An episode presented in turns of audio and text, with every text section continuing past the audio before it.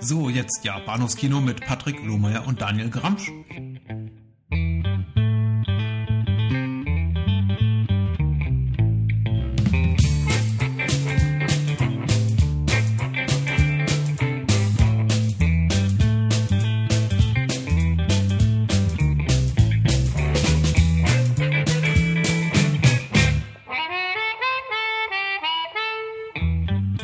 Herzlich willkommen zur Episode 120 des Bahnhofskino Podcast. Mein Name ist Patrick und bei mir ist der Daniel. Hallo.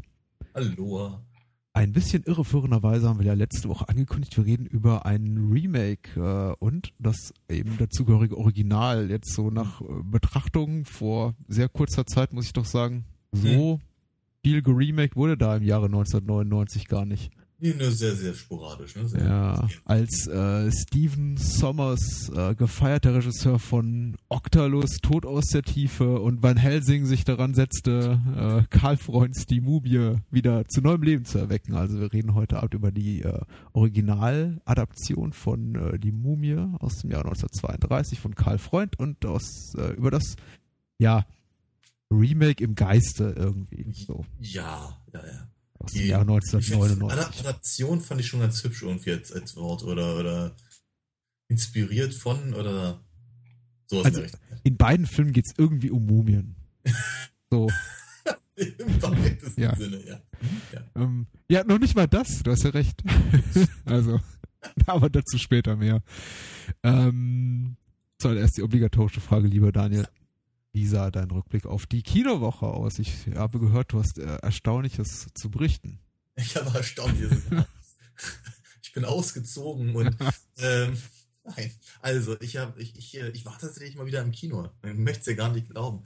Ich habe mich in die ich habe mich in die 12:30 Uhr am Sonntag äh, ja fast noch vor Mittag nicht ganz nicht ganz mehr Mittag ähm, äh, Vorstellung gewagt. Ich habe mir äh, Avengers angeguckt, den zweiten Age of Ultron. Mhm. Ja, ich bin angetan.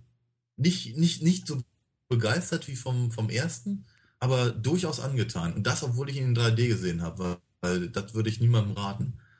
Ähm, ist, eine, ist eine schwierige Sache. Ähm, die holen aus dem 3D-Effekt alles Mögliche raus. Durchaus. Sie geben sich, sie geben sich Mühe. Sie geben sich Mühe, eben die Sachen auch so ähm, darzustellen, dass es einem, wie soll ich sagen, dass, dass, dass die 3D-Effekte logisch sich einfach in das, in das Geschehen fügen, ohne permanent zu, einen so anzuspringen, zu sagen, Mhm. guck mal, hier fliegt dir was gerade in die, in, in, in die Brille. Ähm, das, das, das funktioniert recht gut. Aber es ist halt so ein klassisches 3D-Problem. Bei mir nach einer halben Stunde merke ich es nicht mehr. Und außerdem ist es ganz schön, es ist murksig, es ist, es ist äh, teilweise etwas verwaschen. Ich bin, ich, hätte, hätte ich es in die 1645 Vorstellung zur 2D-Fassung geschafft, wäre ich, glaube ich, happier gewesen. Ähm, aber wird, so, so habe ich es eben gesehen in der vermutlich teureren und, und äh, äh, leichter erhältlichen Version. Ähm, wie gesagt, ich bin, ich bin prinzipiell sehr angetan. Ähm, es ist äh, eine Story, die erstaunliche Haken schlägt, sehr, sehr auf den anderen Filmen aufbaut, aber nicht inhaltlich, sondern eher, eher von den Charakterzeichnungen her. Mhm. Ähm, das heißt also, ich glaube, neue Zuschauer werden da über kurz oder lang äh, nicht abgeholt. Was interessant ist, dass sie praktisch in so einem großen Film voraussetzen, dass, ähm, dass man Figurenkonstellationen kennt, dass man halt weiß, was wie, wo, wann, wie mit wem passiert ist. Ähm, vielleicht können sie es auch voraussetzen, weil es eben so groß ist, ich weiß es nicht. Ähm, aber sie setzen da halt nahtlos ein und das finde ich, finde ich sehr sympathisch. Äh, sie haben für mich ein, ein, ein, einige wirklich sehr, sehr gute Entscheidungen getroffen, wie zum Beispiel von den bisherigen Haupthelden ein bisschen auf die Nebencharaktere zu gucken. Das tut dem Film sehr gut, vor allem in den ruhigen Minuten, in denen er meiner Meinung nach deutlich am besten ist. Äh, davon gibt es ein bisschen zu wenig. Mhm. Ähm, ich, äh, der Film geht 140 Minuten. Ähm, und äh, ich hätte mir gewünscht, sie hätten Joss Whedon ein kleines bisschen mehr atmen lassen. Äh, dass, dass, dass er eben dann noch mehr reinbringen kann in, von den Dingen, in denen er halt wirklich, wirklich gut ist. Ähm, ansonsten haben sie halt also natürlich wie, wie gewohnt ein, ein Action-Feuerwerk abgefackelt, quasi von der ersten Minute an. Und auch das funktioniert sehr, sehr gut, weil es eben sehr, sehr, sehr, sehr gut choreografiert ist alles. Ähm, an einigen Stellen muss ich allerdings sagen, wirkt das so ein bisschen äh, wie, wie, wie schon etliche Male gesehen. Mhm. Das muss jetzt nicht, das ist auch nichts Schlechtes, weil es, ist, es funktioniert halt auch weiterhin ganz gut. Das ist, erinnert mich so ein kleines bisschen an, äh, ich weiß nicht so genau, ob ich das schon mal im Podcast erzählt habe, aber eine Geschichte ähm, von meinem alten Chefredakteur, der, der äh, unser damaliges Magazin immer mit Erbsensuppe verglich. Er meinte, die Leser möchten jede Woche Erbsensuppe haben. Immer Erbsensuppe, immer wieder Erbsensuppe. Sie muss halt immer nur ein kleines bisschen anders schmecken. Mhm. Und so, und so würden, würden Comic-Serien funktionieren, war er der Meinung. Und in gewisser Weise hat er auch durchaus recht. Und hier bei äh, Avengers 2 sieht man eben auch durchaus genau diesen Erbsensuppen-Aspekt ganz, ganz deutlich. Gerade zum Beispiel, und ich glaube, da erzähle ich nicht zu viel, ähm, und ich spoiler nicht, äh, wenn ich sage, dass eben gerade der, der, der, der, der Schlusskampf äh, ein bisschen in Richtung dasselbe in Grün geht. Ähm, Wie Erbsensuppe ebenso ist. Grün. Ja, ja, ja, ja. Oder ja. der Hulk. Eins von beiden. Also irgendwie alles ziemlich grün. ähm, äh, aber es ist nicht, aber es ist nichts Schlimmes. Ganz im Gegenteil. Weil, weil sie äh, durchaus neue Aspekte finden und auch neue Prioritäten setzen. Also was, was, was zum Beispiel, ich habe so das Gefühl, Joss Whedon hat wahnsinnig gut gelernt aus den großen Action-Blockbustern der letzten Jahre, äh, wo halt irgendwie ganze, ganze Städte kaputt gemacht werden und äh, Superman sich einen Scheißdreck drum kümmert zum Beispiel, äh, lässt er halt seine Helden größtenteils ähm, äh, Damage Control machen. Mhm. Und das ist halt, das ist, das ist hochsympathisch, weil man so das Gefühl hat, man, man sieht hier, man sieht hier wirklich Leute, die, die gut sind quasi an der Arbeit, ja, und nicht einfach nur äh, irgendwie äh, zielgerichtet oder wie man es auch mal nennen möchte. Ja. Ähm, das ist äh, die äh, einige der Haken, die geschlagen werden, und ich habe schon durchaus in den in manchen äh, äh, Kritiken und Reviews äh, mitbekommen, dass vermieden wird, bestimmte Sachen zu spoilern, wissen ehrlicherweise Comicleser seit grob geschätzten 60 Jahren. Mhm. Also da ist, da ist, äh, da sind die Stories halt, die Story des Films ist halt sehr dicht an der, an den Stories in den, in den Comics, sodass da nicht nicht wirklich was wesentlich Neues passiert, aber die, äh, die Art und Weise der Herangehensweise ist halt äh, sehr, sehr, sehr, sehr gut. Ja. Hat, mir, hat mir wirklich gut gefallen, wie gesagt, auch der, ähm, der Fokus eben auf äh, Nebencharaktere, ich glaube, ich sagte es schon, ähm, steht, der, steht dem Ganzen gut an. Äh, ich glaube, sie, es gelingt ihnen auch durchaus, ähm, bestimmte Konflikte aufzubauen und auszubauen, die vermutlich in den nächsten Filmen wieder inter äh, interessanter werden. Ähm, für mich persönlich ganz, ganz besonders gelungen, dass der Fokus halt weg ist von äh, Tony Stark, mhm. weil, weil, mir, weil mir Iron Man nicht, nicht besonders viel sagt und Robert Downey Jr. langsam anfängt, auf den Senkel zu gehen. Ähm, und ja, wie das äh, ich, ich hatte, ich hatte teilweise so ein bisschen das Gefühl, das macht die Sache eben auch wieder schade. Ich hatte das Gefühl, in einer, in einer, einfach nur in einer weiteren Folge einer Serie zu sitzen. Ähm, was bedeutet das, also eine Serie, die ich mag, wohlgemerkt, ja, mhm. und ich, ich, hätte gerne weitergeguckt. Ähm, bei einer Serie hat man meistens den großen Vorteil, wenn man wenn man sie eben auf, auf Blu-ray oder sonst wie sich anguckt, dass man halt auch äh, gleich die nächste Folge reinwerfen kann. Und los geht's. Äh, hier hatte ich eben so das Gefühl, schade, ich würde gerne, ich, ich, ich, ich würde gerne heute Abend weitergucken oder so. Mhm. Ja, aber ist halt nicht, weil, äh, äh, weil man jetzt, jetzt erstmal, keine Ahnung, fünf, fünf andere Filme sich angucken muss, äh, um dann irgendwann zumindest bei, bei Captain America 3 anzukommen und dann, ähm, dann äh, Avengers 3 Teil 1 äh, Infinity Wars ja. ja, sehen, sehen zu dürfen. Weil, was ist denn als nächstes dran im, im, im Marvel Cinematic Universe? Äh, ist, kommt da dieses Ant Jahr noch was? Ant-Man, ja. Ant-Man kommt. Ähm, im, Im Fernsehen läuft ja noch ähm, äh, Agents of Shield. Mhm. Ich glaube, Agent Carter ist schon abgelaufen. Ähm, aber beides habe ich noch nicht gesehen. Das muss ich logischerweise warten, bis das dann irgendwann mal veröffentlicht wird. Ähm, ich es, es hieß, dass sie, dass sie innerhalb dieser, dieser Fernsehserien die, die Inhumans äh, irgendwie vorbereiten wollen. Entweder als Serie oder als, als Film. Ich bin mir nicht ganz einig, wie da der Stand der Dinge ist. Ähm, soll irgendeine Form von äh, Brücke geschlagen werden zu den Guardians of the Galaxy. Okay. Ähm, aber was halt, was halt konkret an Filmen kommt, kann ich dir gerade gar nicht sagen. Mhm. Ich weiß nur, das hatte ich gerade vorhin so mit einem halben Auge mitbekommen, dass äh, Daniel Brühl äh, engagiert wurde für Captain America 3, um äh, Baron Zemo zu spielen. Ja, ba Bahnhof. so viel verstehe ich gerade. Ähm, Ach, so viel. Ja. Okay. Ja, äh, ich, äh, ja. Das, Baron Zemo ist halt einer der, der, äh, der Lieblingserzfeinde von, von Captain America. Mhm. Und Inhumans habe ich auch noch nie gehört. Aber ja, na gut. klingt wie Zombies. Oder äh, äh Aliens? Oder? Ja, eher sowas. Okay. Kann ich mich drauf freuen? Sag mir das, mir total also ich, Noob, ich, äh, ich, nichts ich, Wissenden. Ich bin jetzt, also auf Inhumans bin ich jetzt erstmal nicht so, nicht so scharf. Okay. Ähm, ich kann, ich kann sogar sein, dass ich da irgendwann auch mal was von gelesen habe, aber ich glaube, es ist eher so eine der Serien, die in den letzten paar Jahren so ein bisschen an Prestige gewonnen haben. Ähm, oh. Ja. Genau. Aber wie, meine, meine Empfehlung hat Captain, äh, Captain America. ja, aber Captain America war gut in dem Film. Ich meine natürlich äh, Avengers 2. Ja.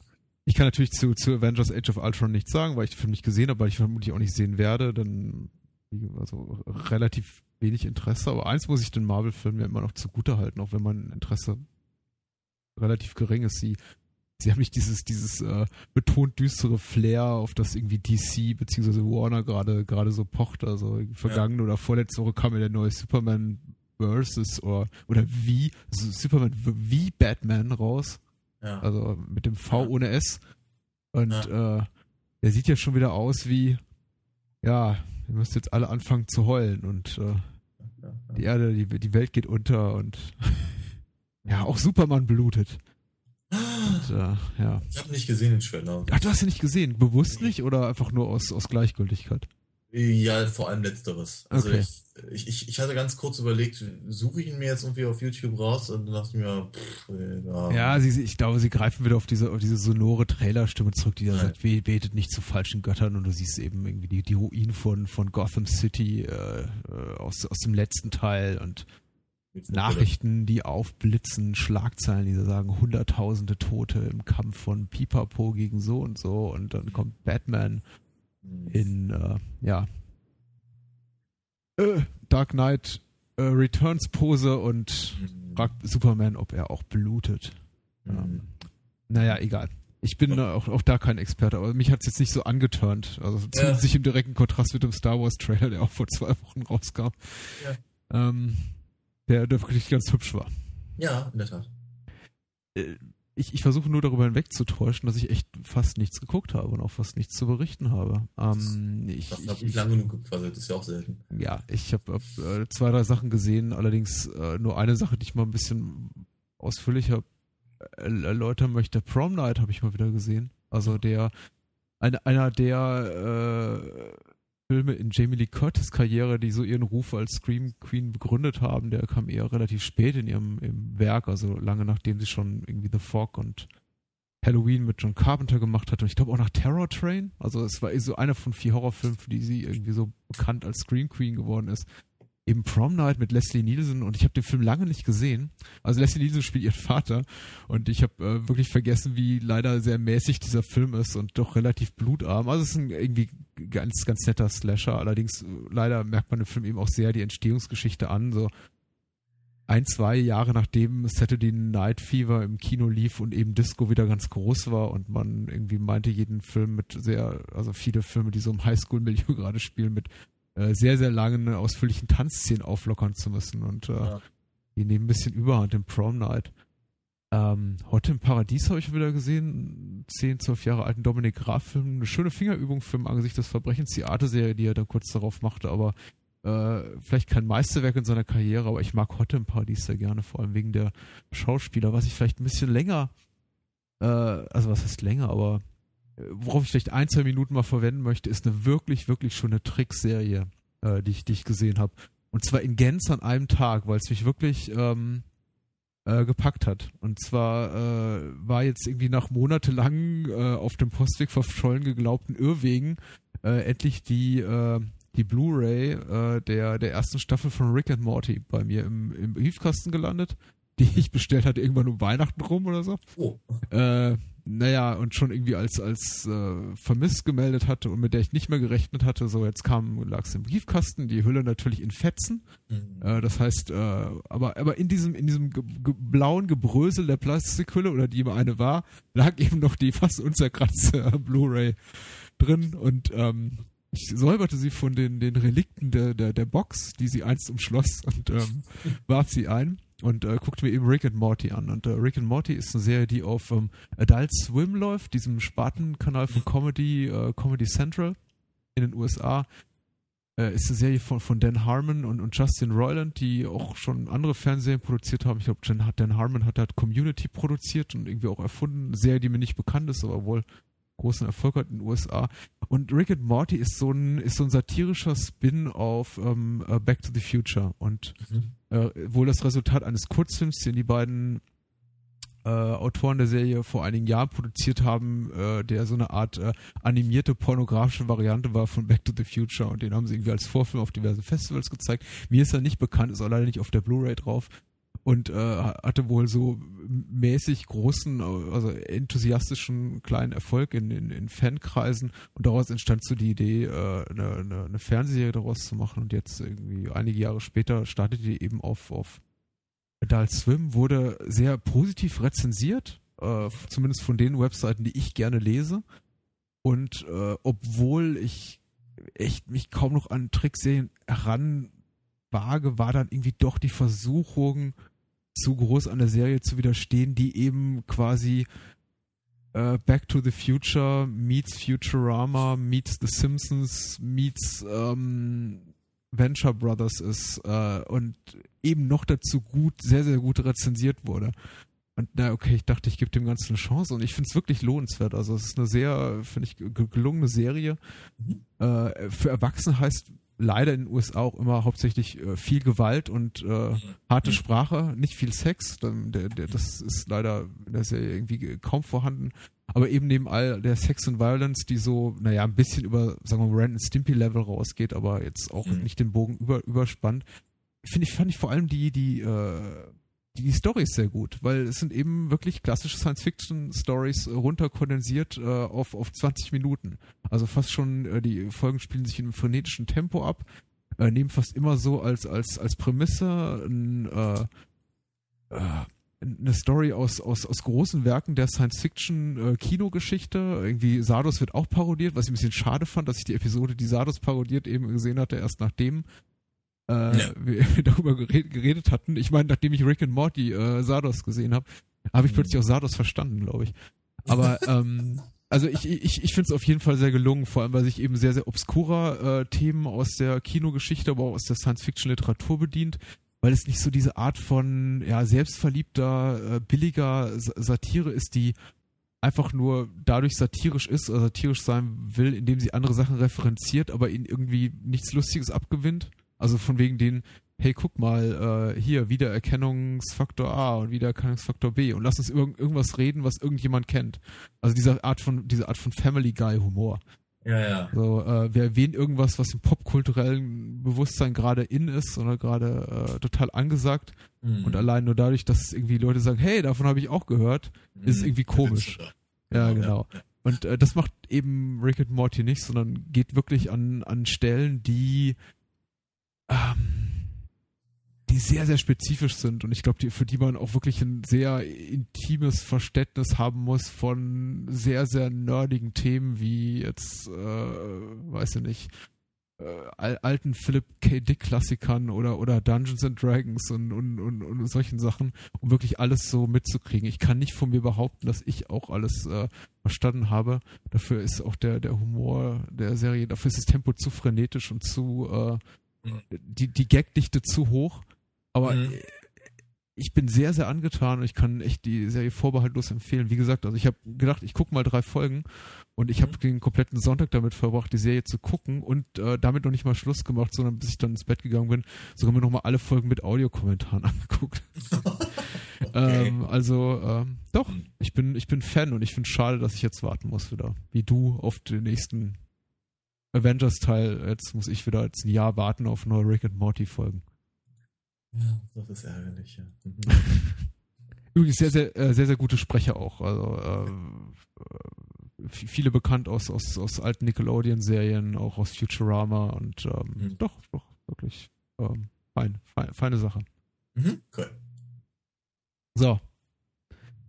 Ähm, ich würde gerne sofort über die Mumie reden, über die alte Mumie. Oder möchtest du pausieren? Über die alte reden. Ja, nee, nee, machen wir sofort. Ja. Äh, es gibt, äh, ja, ähm, ich wollte schon, ach, ich wollte schon loslegen mit, den, mit, mit dem schönen äh, Cinema.de Eintrag zur neuen Mumie, weil ich mir den irgendwie äh, nicht verkneifen kann. Aber ich muss ihn noch ein bisschen nach hinten schieben. Aber li liebe Hörer, es, es warten, warten, warten Perlen, das Perlen des, des Fernsehjournalismus auf euch. Ähm, ich bin jetzt schon gespannt. Ja. Äh, doch zuerst zur, zur alten Mumie. Und mhm. zwar die aus dem Jahre 1932, aus den äh, regieführenden Händen von Karl Freund. Äh, und äh, ich war ein bisschen irritiert. Ich sah eben den Film und das Copyright im Vorspann sagte da 1933, aber nee, es ist wohl echt 1932 erschienen. Mhm. Also, äh, der Vorspann lügt. Mhm. Wer, wer, nicht lügt, ist natürlich die Inhaltsangabe bei der OFDW. Oh yeah. Geschrieben von Account gelöscht, ohne Scheiß, aus dem Jahre 2001. Und äh, die Inhaltsangabe ist sehr kurz. Okay. Äh, sie lautet: Ägypten 1921. Ein vorwitziger britischer Archäologe erweckt die Mumie von Imhotep zum Leben. Der hohe Priester entfleucht seiner Grabkammer und nimmt eine neue Identität an. Sein ganzes Trachten gilt der Suche nach jener Pharaonentochter, für die er einst in den Tod ging. Gedankenstrich ja. vor 4000 Jahren. Punkt, Punkt, Punkt. Ähm, ja, wie okay. gesagt, von Karl ja. Freund. Karl Freund ist jetzt irgendwie kein unbelecktes Blatt. 1932 hat er schon irgendwie eine dicke Karriere hingelegt, nicht mhm. zuletzt als äh, Kameramann für so ziemlich jeden großen deutschen Film äh, der 20er mhm. Jahre. Äh, Tartüff, der letzte Mann, äh, Metropolis und tausend andere für Murnau, Fritz Lang und Konsorten. Und er hatte auch schon bei Todd Brownings Dracula hinter der äh, Kamera gestanden. Also äh, prominenter Herr, ähm, Erfinder der entfesselten Kamera für. Den Film auch. Hm? Bitte? Das merkt man ihm auch an, wie ich finde. ja, auf jeden Fall. Und äh, ja, als er dann 32 äh, sich zum ersten Mal auf einen Regiestuhl wagte für die Mumie, äh, war er bereits doch ein, ein, ein, ein sehr äh, respektierter Filmemacher eben in anderer Position und äh, wie ich finde, hat überzeugt mit seinem Regiedebüt. Was denkst du? Ich tue mich ein bisschen schwer, muss ich ganz ehrlich sagen. Ähm, aus, aus mehreren Gründen. Äh, erstens, weil ich finde, dass der Film eben äh, sehr. Also, der, der hängt halt mit einem mit, mit einem Bandagenzipfel irgendwie immer noch ganz schön in den 20ern. Ja. Und ähm, das, das empfinde ich als recht schwierig, weil natürlich, klar, wenn ich mich drauf einlasse äh, und, und, und ich, ich äh, einige meiner, meiner, meiner Lieblingsfilme stammen aus, aus äh, zumindest den Endzwanzigern, mhm. ähm, tue ich mich aber dann doch ein bisschen schwer bei Filmen, die sich nicht so ganz entscheiden können, ob sie zum Beispiel ganz gerne noch Stummfilm sein möchten oder lieber doch noch nicht. Mhm. Ähm, ich finde, also zum Beispiel etwas, etwas, äh, etwas, was Fritz Lang halt ganz hervorragend macht in M, eine Stadt sucht einen Mörder, nämlich eben sehr, sehr, sehr, sehr, sehr, sehr, sehr gezielt mit Ton umzugehen. Oder auch der Abwesenheit von Ton. Ja. Äh, finde ich, Karl Freund ist halt hier ein bisschen schwieriger, weil ich ihm an vielen Stellen das Gefühl hatte, die Szenen, die prinzipiell atmosphärisch sehr dicht sind, und er hat ja sehr, sehr schöne Sets auch durchaus und ganz, ganz tolle Schauspieler, äh, flachen für mich ein bisschen ab, zum Beispiel dadurch, dass er, dass er sie im Prinzip ein bisschen wie auf einer sehr, sehr stillen Bühne agieren lässt, ohne dass er, dass er ihnen auch, auch Geräusch mm, oder auch einfach äh, also nicht diegetischen Sound, also wir sagen ja. Musik, äh, ähm, zur Verfügung stellt. Ja. Äh, da, da bleibt es dann teilweise ein bisschen ein, ein bisschen auf der auf, auf, auf so einer auf so einer abgefilmten Bühnenebene für mich. Ähm, dann eben auch wirklich so sehr, sehr, sehr, sehr, viele, sehr, sehr viele ähm, Sachen, wo ich irgendwie so das Gefühl hatte, dass sie Du, du sagst immer bessere Expedition, äh, äh, Exposition. ähm, ich, finde, wahnsinnig viele Sachen wurden halt nur gesagt und nicht gezeigt. ja, das heißt also praktisch die spannendsten Sachen haben sie sich irgendwie so erzählt zwischen Tür und Angel. äh. Das fand ich auch ein bisschen schade. Und das, wir, wir hatten es ja gerade so ein kleines bisschen, ich vermute mal, dass wir es nachher ein bisschen doller noch ausführen, äh, hat gesagt, dass es eben dann doch nur sehr bedingt überhaupt um eine Mumie geht. Ja? Oder um Mumien Mehrzahl. Ähm, weil eben Karloffs Make-up ist wundervoll. Der ganze, ganze Film über wundervoll, aber eben als Mumie selber äh, halt im Prinzip nur in der, in der, in der Startsequenz und äh, es ist halt einfach schade, dass sie das nicht, nicht weiter ausgeführt haben. Mhm. Ähm, sondern sich entschieden haben, eben doch noch ein bisschen weniger zu zeigen. Gleichzeitig hat der Film eben tatsächlich sehr, sehr viel Stimmung und sehr, es ist sehr äh, sehr atmosphärisch und auch erzählerisch sehr dicht. Mhm. Ähm, ich habe aber trotzdem das Gefühl, dass der ich glaube, für mich der, der, ähm, der die beeindruckendste Sequenz ist im Prinzip der Mittelteil, wenn's, wenn der Film sich ihm überhaupt gar nicht mehr die Frage stellt, ob er ein, ob er, ob er ein, ein Tonfilm oder ein Stummfilm sein möchte, sondern er ist einfach ein Stummfilm. Mhm. Ja, mit all, mit all den, äh, mit all den klassischen Merkmalen von Stummfilmen, mit der, mit der, mit den theatralischen Bewegungen und den, und äh, teilweise eben auch den Bildsprüngen und, und, und vielleicht auch ein bisschen zu schnell gedreht oder zu langsam oder sonst was.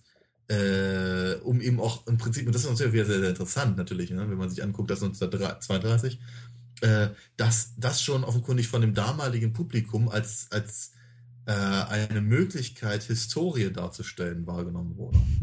Oder zumindest dem Publikum so angeboten wurde. Ja. Etwas, was vor zehn Jahren noch, also noch, noch äh, ohne, ohne Probleme genau so im Kino gelaufen ist. Mhm.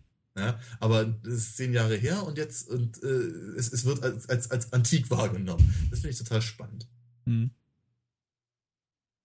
Ähm, ja, also äh, ich, ich, ich meine rauszuhören, dass ich wahrscheinlich letztendlich ein bisschen positiven Eindruck habe von dem Film, um, um nicht zu sagen, sogar irgendwie sehr, sehr positiven. Also ich habe wirklich sehr, sehr genossen, was nicht zuletzt daran lag, dass der Film eben unheimlich leicht, leicht auch zu genießen ist. Er macht es einem unheimlich leicht. Er ist kurz, er ist knackig, er ist, äh, die Handlung bewegt sich doch in so einem finde ich, relativ zügigen Tempo, dass man eigentlich gar keine Chance hat, großartig gelangweilt zu sein.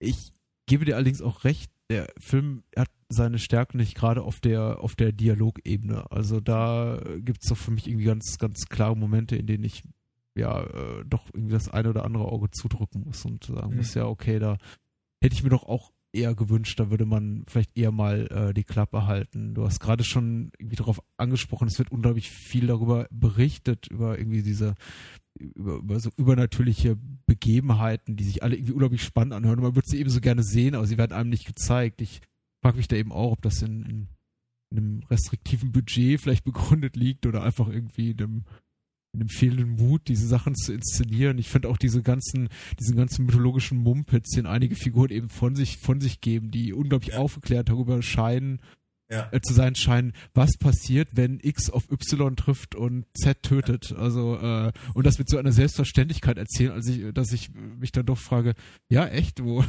woher wisst ihr das denn? Also mhm. passiert euch das jeden Sommer, wenn ihr hier irgendwie buddeln geht in Ägypten oder? ähm, äh, und das eben auch dann durchaus auch so angenommen wird, zum Beispiel von dieser Figur der, ähm, ich glaube Helen heißt sie. Mhm, genau. Mhm. Äh, da, ja, da, da, da, da sehe ich auch die größte, größte schauspielerische Schwäche des Films, also in ihrer Person, dass irgendwie mhm. doch noch so eine Schauspielerin, die noch sehr äh, Stummfilm geprägt ist, mhm. will heißen, da in ihrem Spiel sehr extrem äh, ausdrucksstark, um nicht zu mhm. sagen, mhm. ja, etwas, etwas übertrieben chargiert ist, äh, über, chargiert, also da hat der Film so durchaus seine Probleme. Hm? Sie hat aber auch so ein Stummfilmgesicht. Ja. ja. Die ist ganz, so ganz, so, so, so, so eine, eine etwas ältere Version von Lillian Gish oder sowas. Ja, absolut. Also äh, jetzt habe ich alles gesagt, was mir was was mir nicht so gut gefällt. Ich meine, abseits von diesen äh, von, diesen Punkten und dass ich äh, und der Tatsache, dass das Ende sehr sehr abrupt ist, dazu Mhm. vielleicht irgendwie gleich noch ein bisschen mehr, was leider irgendwie auch so ein Zeichen dieser Zeit ist und was jetzt irgendwie nicht untypisch ist für Filme dieser Zeit. Hm. Äh, äh, hat mir wirklich an dem Film fast alles sehr, sehr, sehr gut gefallen. Also ich habe den Film lange, lange nicht gesehen. Ich habe weite, wei- weite, weitestgehend die Handlung vergessen. Ich wusste noch, hatte irgendwie noch im Hinterkopf, sehr viele Mumie gibt's in dem Film nicht zu sehen. Also, dass das Poster lügt, das alte Originalposter, in dem wir eben diesen, diesen offenen Sarkophag sehen mit dem mit, mit Boris Karloff drin in Bandagen. Davon hat man im Film nicht viel. Ich war netto vielleicht irgendwie so ein, zwei Minuten. Ja. Ähm, Ja. Aber äh, mir, mir reicht's, weil die Szene, in dem eben die Mumie wirklich zum, zum Leben kommt, also in ihrer Sterbeszene und in ihrer in, in der Szene, in der sie ähm, äh, erweckt wird, ist der Eindruck, den sie ihm hinterlässt, so starker, äh, finde ich, dass, dass äh, ich da, dass, dass, dass mir das eigentlich letztendlich so genügt. Gerade der, der erste Auftritt, wenn äh, dieser mir der, der Name ist mir entfallen des Archäologen. Die sind im Grunde auch alle austauschbar, weitgehend, die Figuren, muss ich Mhm. leider sagen. Äh, diese, diese, dieses Skript, dieses, diese, diese, diese, äh, dieses alte Testament, äh, was ist das? Alte Papyrusrolle da, da aus, aus, ausgräbt und diesen, die, die, die, die Sprüche da äh, vorliest, die dann eben am Ende, am, zu Beginn des Films Imhotep wieder zum Leben erwecken. Die Reaktion des Archäologen darauf, auf, auf diese Wiederentdeckung der, der Mumie, die ist mir so in die Knochen gegangen, Ja. also, äh, die hat bei mir so einen Nerv getroffen, äh, Mhm. dass ich wirklich irgendwie äh, Heureka schreien irgendwie aufspringen wollte und wollte sagen, ja, genau so sieht's nämlich aus. Äh, Mhm. die Reaktion des Archäologen ist nämlich folgende: Die Mumie erweckt zum Leben. Er sieht das, äh, was er da angerichtet hat durch diese eben dieses Vorlesen dieses äh, äh, Skripts, dieser Skriptrolle. Ich sage immer Skriptrolle, äh, Papyrusrolle, wie auch immer. Ja. Äh, äh, und er, er, er, er, bricht aus in dieses, in dieses irgendwie hysterische Geschrei, Schrägstrich äh, Gelächter und äh, Mhm. wird total geisteswahnsinnig. Also äh, und in dem Moment dachte ich mir, ja, genau so wär's nämlich auch. Das, das so sieht irgendwie die Realität aus. Das würde ich viel, viel häufiger gerne in Filmen sehen. Wenn dir sowas passiert, dann drehst du wahrscheinlich durch. Ja. Und ähm, das ist mir richtig, richtig nahe gegangen und hat mich richtig berührt. Also in so einem, einem Gruselsinne. ja, ja. Ich weiß nicht, wie es dir ging. Ähm, ja, auf, je, auf jeden Ich Fall. bin, hast du- ich bin vielleicht ein bisschen zu euphorisch, aber ich fand die Szene wirklich toll. Ja, nee, es ist auch, es ist, es ist auch eine tolle Szene und ich gehe, also ich gehe da absolut mit, äh, wenn du sagst, dass das, dass, dass, dass das wahrscheinlicher ist als äh, äh, alles Rumgekreische, das man halt sonst so hat. Ähm, ich, ähm, Ja, oder dieses Selbstverständnis dazu, also dass Ja, ja. viele Protagonisten eben haben. Dazu werden wir ja kommen, wenn wir über die Mumie, über das Remake reden, wo, wo eigentlich, ja. Ähm, also von, von daher, nee, das, das, das, das sehe ich sehr ähnlich. Äh, ich fand es leider eben nicht sehr überzeugend gespielt. Mhm. Ne? Und damit habe ich eben, deswegen äh, ist die Szene für mich halt ein paar, ein paar Minuten zu lang gelaufen, als dass ich dann deine, deine, deine Euphorie halt äh, ähm, in dem Maße ähm, teilen könnte. Aber ich muss natürlich doch auch sagen, dass das, dass, dass, dass mir die Idee an sich sehr, sehr gut gefällt. So, so daran zu gehen. Aber da äh, dann eben praktisch mal eben kurz um zehn Jahre in die Zukunft zu springen, finde ich dann wieder, wiederum nicht so clever. Ja. Ja. Warum nicht, eigentlich? Weil zehn Jahre zu viel sind, oder? Ja, ja, Mhm. nicht zuletzt deswegen, weil, äh, äh, weil ich ganz gerne noch ein bisschen mehr von der Mumie gesehen hätte. Ja, ja, ja, ja. Genau. Ja, das, das, das, das, das ist schon richtig. Und ich habe ehrlich gesagt auch, äh, vielleicht habe ich aber einfach nicht genau genug aufgepasst. Ich war erstmal äh, da, da ein bisschen irritiert über den relativ großen Zeitsprung nach dem ungefähr zehnminütigen Prolog und äh, war dann irgendwie danks, dank, dankbar, dass auch irgendwie im Dialog zwischen zwei Figuren dann auch nochmal erwähnt wurde, dass ja irgendwie äh, Pipapo XY irgendwie vor zehn Jahren bei der letzten großen Expedition passiert ist. Also, und um mal daran erinnert zu werden, dass wir uns jetzt tatsächlich äh, äh, äh, zehn Jahre in einer Welt zehn Jahre nach eben diesem Pro Prolog befinden, in dem die, die Mumie erweckt wird. Ich fand das auch so als irgendwie, als das narratives Element nicht, nicht unbedingt stark. Ähm, ja, sowieso habe ich irgendwie auf der Ebene wirklich glaube ich, sogar relativ viel zu kritisieren. Also weder ist die Handlung besonders schlüssig, noch sind die Figuren besonders charismatisch, noch sind die Dialoge besonders feingeschliffen. Das mhm. Spiel ist halt eben schwierig, man merkt, merkt eben sich, ich meine, die, die, die, die Mainstreamisierung des Tonfilms, die, die eben so einsetzt mit dem Jazzsinger 27 oder so war das gerade, war, mhm. war das so, glaube ich, ich meine, die war ja schon seit ein paar Jahren zugange. Also 32 mhm. einen Tonfilm zu drehen, war jetzt wirklich kein, kein Zauberwerk mehr. Ja, äh, das hat irgendwie nur noch, nur, nur, äh, nur, noch Charles, nur noch Charles Chaplin hat irgendwie zu der Zeit, glaube ich, noch groß produzierte Stummfilme gedreht.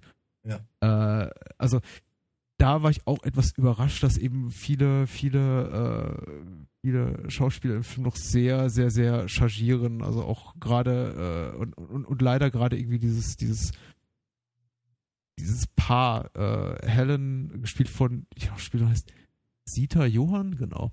Mhm. Und, und Frank, gespielt von David Manners. Gerade die beiden sind enorm, ja, äh, überlebensgroß so in ihrer, in ihrer Art zu Schauspielern und es wird ihnen noch schwieriger gemacht oder irgendwie äh, irgendwie die Emotionen ein bisschen im Schach zu halten, also ein bisschen kleiner zu spielen, indem ihnen Worte in den Mund gelegt werden, die so die, die etwas übers Ziel alle hinausschießen. Also ich habe ja nichts gegen, gegen leidenschaftliche Liebesschwüre im Film, aber sich die beiden da um die Ohren hauen, ja. das ist, ähm, das ist schon sehr großes Kino. Also großes ja, ja. Melodrama.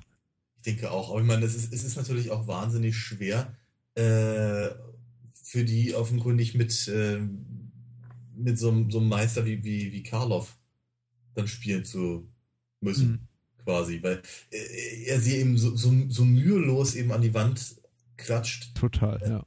Ähm, mit eben dem, dem, dem, dem minimalsten Aufwand. Ja. Äh, also wenn, wenn, wenn eben das Kinoplakat, auf das du vorhin eingegangen bist, mit Carl of the Uncanny äh, wirbt, dann äh, verspricht es eben an der Stelle nicht zu viel, weil er ist wirklich großartig. Mhm. Ja, ganz, ganz tolle Figur. Also ganz toller, äh, charismatischer Darsteller und eben auch wirklich gut. Also ich meine, es gibt ja auch durchaus ähm, Horrordarsteller, die sich irgendwie darauf ihre Karriere lang verlassen haben, einfach so ein bisschen äh, schräg auszusehen. Aber sein Spiel ist eben auch sehr, sehr mhm. Und man könnte ihm jetzt irgendwie ankreiden, er spielt einfach immer nur Variationen des ewig Gleichen, nämlich dieses irgendwie äh, versteinerte, dieser, der Mann, irgendwie der groß, großgewachsene, hagere Mann mit dem steinernen Gesicht. Aber ja. ähm, er hat eben auch später in seiner Karriere bewiesen, er kann wirklich, wirklich mehr. Und dazu gehört eben auch wirklich eine, eine, eine Menge, irgendwie einfach in den Raum zu treten, in dieser relativ, ja, schmal geschriebenen Rolle, denn er ist mit relativ wenig Di Dialogzeilen irgendwie gesegnet und trotzdem eben den ganzen Raum für sich einzunehmen. Und ja. nicht nur, wenn irgendwie so die Kamera im Close-Up auf seine Augen geht, sondern einfach auch in, auch in den Totalen, wo er einfach nur im Raum steht. Mhm. Also das ist irgendwie die ganze, äh, der ganze Film hat irgendwie so eine so eine wahnsinnig, äh, kriegt eine tolle Aura in allen Momenten, in denen er auf der Leinwand zu sehen ist. Ja. Leider heißt das eben im Umkehrschluss auch, da gebe ich dir auch wieder recht, auch wenn ich den Film wahrscheinlich lieber mochte als du, in den Momenten, wo er eben nicht auf der Leinwand ist, verliert der Film wieder unglaublicher Qualität. Mhm. Mhm. Ja, wobei, wobei ich, ich, äh, du hast jetzt, glaube ich, schon zum dritten oder vierten Mal gesagt, ich bin, ich glaube, ich bin dem Film gegenüber deutlich kritischer als du. Ja. Ähm, es ist nicht so, als hätte mir nicht gefallen. Ja. Ähm, ich, ich, glaube, aus der, aus der Universal Monster-Ecke ist er der, der, der, der, schwächste derer, die ich bisher gesehen habe. Mhm. Gerade, also gerade im Vergleich mit natürlich so Kle äh, Kleisterwerken, meine Güte. Scheiß. Meisterwerken natürlich, würde ich sagen. Die Frankenstein oder in Dracula, ja. ja. Ähm, oder, keine Ahnung, Creature von Black Lagoon oder sowas. Ja. Ähm, aber er, er ist. Also was, was, was, was der Mumie natürlich sehr, sehr gut steht, ist, dass er deutlich subtiler ist. Äh, und viel mehr, viel mehr auf, auf, äh, auf, auf die schon dreimal erwähnte Atmosphäre eingeht und eben auch die ähm, mh, hm, Vielleicht ist es auch wieder ein Fehler, ich weiß nicht so genau, aber auf jeden Fall diese, diese, diese, den, den, den Flair des, äh, des Ägyptischen halt so versucht rauszukitzeln. Ja, ja. Ähm, ja, ich weiß gar nicht, wie ich noch so viel zu sagen habe. Vielleicht ist der Film auch irgendwie zu, zu schmal, um irgendwie groß, groß darüber zu, äh, weiß ich nicht, um da irgendwie zu, zu, zu sehr zu, in, tief, tiefgehend zu, zu analysieren. Ich kann ehrlich gesagt diesem äh, hier das Lexikon des internationalen Films, was hier in der im Wikipedia, im deutschsprachigen Wikipedia-Eintrag äh, zitiert wird, sagt ja ähm, explizit vom deutschen Expressionismus beeinflusst der Horrorfilm mit einer schauspielerischen Glanzleistung von Boris Karloff. Das ehrlich gesagt habe ich vermisst, also diesen ja diesen Einfluss des deutschen Expressionismus. Man, man sieht ihn stellenweise so im etwas äh, im, ausgeprägten Schattenspiel, also er arbeitet viel mit Schatten und irgendwie sehr effektiven Close-ups und irgendwie einigen wirklich auch. auch Na, der hat doch, aber ich meine, es ist doch, ist doch relativ deutlich. Ja. Also, ich meine, also es ist nicht deutlich im Film, sondern es ist deutlich, warum die das da reingeschrieben haben. Ja. Da hat, na, da hat einer, einer ganz dringend an, an, an Cesare denken müssen. Ja, aber. Wenn, wenn, wenn, wenn, wenn halt äh, ähm, äh, wenn der Somnambule da in, dem, in diesem, in diesem sargähnlichen Dings da, da, da äh, aufrecht schläft. Na, das, hallo. Ja, natürlich, hallo. ja, oder eben auch das, der, was du vorhin gesagt hast, die Close-Ups auf, auf Karloffs Gesicht mit den Augen und all dem. Dass, dass, dass, dass, dass das nicht, nicht äh, also dass die, dass die Leute vom Lexikon des internationalen Films äh, nicht, nicht sehr originell sind, das wissen wir doch. Ja. ja. Der arme Redakteur hat wahrscheinlich in seinem ganzen Leben zwei Filme gesehen. Das war wahrscheinlich die Mumie und das Kabinett des Dr. Caligari. Ja, ja. Und äh, ja, es, es, reicht ja auch. Was, was Schwarz-Weiß ist eh überbewertet. Naja, sagt man so. Ich nicht. Ähm, also was mir noch, was ich so als positives Element vielleicht noch erwähnen wollte, was wirklich gut gefiel, es kann aber auch sein, dass mir das irgendwie nur besonders auffiel, so im starken Kontrast zu, äh, zu dem Film, über den wir noch gleich sprechen aber eben auch noch mal so ein bisschen äh, äh, direkt in Bezug auf, auf die Indiana Jones Filme, über den wir über den zweiten Teil, über den wir zuletzt gesprochen haben, ist, dass dieses ganze Thema ähm, äh, äh Archäologie und äh, sehr und, und ja Grab, Grabesforschung, Antikenforschung relativ äh, und antike Kulturen relativ respektvoll eben behandelt wird, so respektvoll, wie es eben die damalige Zeit erlaubt. In dem Sinne, dass natürlich da die Briten in äh, Kairo und um Kairo unterwegs sind und einfach irgendwie äh, Gräber ausrauben, aber eben, und das ist ja irgendwie nicht so cool, aber äh, eben trotzdem äh, Respekt haben vor den äh, Einheimischen, den, den, den Nachfahren dieser antiken mhm. Kulturstätten, die sie da ausgraben und eben auch immer wieder betonen, sie tun das irgendwie zu wissenschaftlichen Zwecken und nicht des, mhm. des schnöden Mammons wegen. Äh, was man jetzt nicht gerade von den Figuren im Mumien-Remake behaupten kann. Sicherlich nicht, aber ähm, wie soll ich sagen, ähm, auch, auch, auch dieses klein, Kleinteilige halt, irgendwie die, die, die, die kleinen Scherben, die halt ähm, äh, zusammengefügt werden und all das, dass das eben, äh, wenn man den Großteil der Arbeit an, angeht und äh, eben nicht unbedingt die großen Funde und so. Und das, das, das, das hat mir auch durchaus gefallen. Das ist mhm. eben, äh, ähm, das, wie du gerade so richtig gesagt hast, eben deutlich mehr in der Realität äh, verhaftet ist zugleich natürlich aber auch verbunden mit, mit, den, mit diesen pseudowissenschaftlichen und vor allem sehr medienträchtigen äh, Geschichten um Flüche und sonst was. Ja.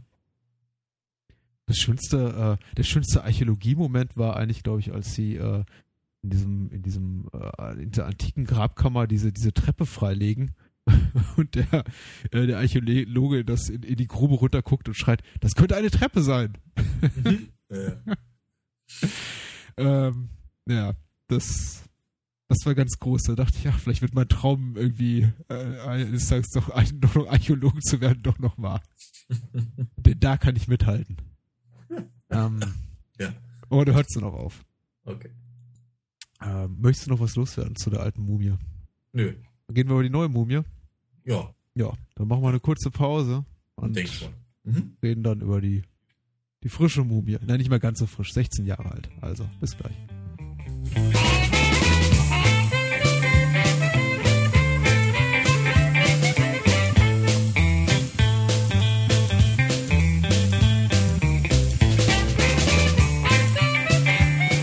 An zweiter Stelle. Heute Abend sprechen wir über die Mumie. aus dem Jahr 1999. Eine. Was, was ein Knaller, ja. ein Knaller. Eine echte Überraschung. Und ähm, ich glaube, ich weiß nicht, bereits das zweite oder dritte Mal, dass wir quasi hier so eine, so, so eine Remake-Thematik im Podcast haben, nach, nach, äh, nach Reefer Madness und ähm, Judge Dredd. Ja. Und eigentlich wieder keine echten Remakes haben. Also zum, zum dritten Mal. Sondern nur so ein Remake im, im aller, allerweitesten Sinne. Äh, und äh, die Mumie von 99 trägt, hat au- außer dem äh, Titel und dem Namen von ein, zwei Charakteren auch nicht viel mit dem Film von Karl Freund aus dem Jahr 32 gemein. Hm.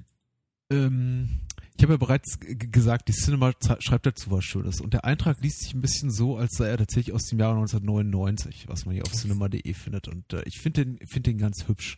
Und ich würde ihn gerne der, der äh, UFDB-Inhaltsangabe noch, noch vorschieben.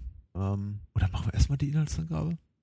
Ähm, Ist mir, ja, mach einfach. äh, also die Inhaltsangabe zur, zur Mumie, zur neuen Mumie UFDB ist relativ kurz, deswegen lese ich zuerst vor. Da steht nämlich Ägypten 1923. Die archäologisch forschenden Geschwister Jonathan und Evelyn entdecken Hinweise auf Hamanu, Hamanu, Hamunaptra, die Stadt der Toten. Entschuldigung.